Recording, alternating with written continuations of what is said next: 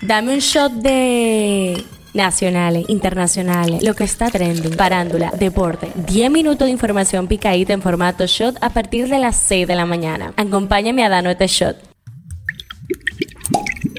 Buen día, feliz jueves 21 de diciembre. Soy Gabriela de la O y esto es el Shot Diario. El tema que está caliente aquí. El Partido Revolucionario Moderno denunció que la denominada Alianza Rescate RD ha presentado un plan opositor para desacreditar al gobierno, mostrando periódicamente ataques sistemáticos a la actual gestión cargados de falsedades. Mediante un comunicado de prensa, el partido oficialista exclamó que lamenta que los resultados de distintas encuestas nacionales y extranjeras los obligue a las viejas formas de ser política. El tema que está caliente allá. Estados Unidos dejó en libertad este miércoles a Alex Saab, aliado cercano del presidente Nicolás Maduro y quien permanecía detenido en Miami desde octubre del 2021 por un cargo de conspiración para cometer lavado de dinero a cambio de la liberación de 10 estadounidenses detenidos por diversos motivos en Venezuela. Esto es lo que está trending. La recusación presentada la pasada semana contra el juez del tercer juzgado de la institución del Distrito Nacional impidió que éste conociera una revisión de la medida de coerción del ex procurador Jan Rodríguez, principal implicado en el caso Medusa. El presidente de la República, Luis Abinader, sometió ante el Senado de la República un proyecto de ley que crea el Cuerpo Especializado de Mitigación, Emergencias y Desastres como una dependencia de las Fuerzas Armadas bajo el control del Ministerio de Defensa. La comunicadora María Cela Álvarez por segunda vez se defendió de una supuesta campaña difamatoria en contra de ella y su familia. Álvarez a través de un comunicado aseguró que durante sus años de carrera ha sido el objetivo de campañas similares, pero indicó que como ahora también se está cuestionando la ética de dos de sus hijos, sintió que era necesario referirse al tema otra vez. El alcalde de Santiago, Abel Martínez, denunció que los candidatos del Partido Revolucionario Moderno con el apoyo de la Policía Nacional impiden que el ayuntamiento realice su trabajo de ordenamiento en la ciudad corazón. En las efemérides, la Asamblea General de las Naciones Unidas ha proclamado el 21 de diciembre como el Día Mundial del Baloncesto, reconociendo así el impacto universal y transformador de este deporte. Politiqueando en Chin, la senadora por el Distrito Nacional Farideh Raful reaccionó respecto a las declaraciones del partido del presidente Luis Abinader sobre ella y la candidatura a la senaduría del Distrito Nacional para las elecciones del 2024 cuyo rostro no se ha dado a conocer por el Partido Revolucionario Moderno. Es una valoración que agradezco del presidente de la República que realmente me sorprendió porque es muy extraño ver al presidente de la República hablando y referirse así a una persona por más valoración que le tenga, dijo la senadora durante el programa radial El Sol de la Mañana, en el que es parte del equipo de analistas. El martes, el presidente Binader dijo en el mismo programa que a Farid el Distrito Nacional le queda pequeño y la definió como una estrella con todo el presente y futuro político en la República Dominicana. Hablando un poco de salud, el ministro de Salud Pública Daniel Rivera informó que se vigila en el país la presencia de la NJ1, una nueva variante del coronavirus que ya ha sido detectada en los Estados Unidos y en varios países de América y Europa. Un shot deportivo. Los Leones del Escogido vinieron de atrás para vencer como visitantes 3 a 1 a los Gigantes del Cibao en el Estadio Quisqueya Juan Marichal y así asegurar su pase a la postemporada por primera vez desde la campaña 2019-2020. ¿Sabías que algunas comunidades religiosas en el país aceptan la ordenanza del Vaticano luego de que el Papa Francisco autorizó el pasado lunes la bendición a parejas del mismo sexo en su intento de lograr que la Iglesia Católica Romana sea más acogedora para la comunidad LGBT. Estreno del día. WhatsApp trabaja en una funcionalidad que permitirá a los usuarios de la plataforma de comunicación escuchar música de manera simultánea con otros contactos, una opción que por el momento desarrolla para Android para la pantalla compartida. Este show llega a ustedes gracias a Irina Mazorca. Esto ha sido todo por el día de hoy. Recuerden seguirnos en nuestras redes arroba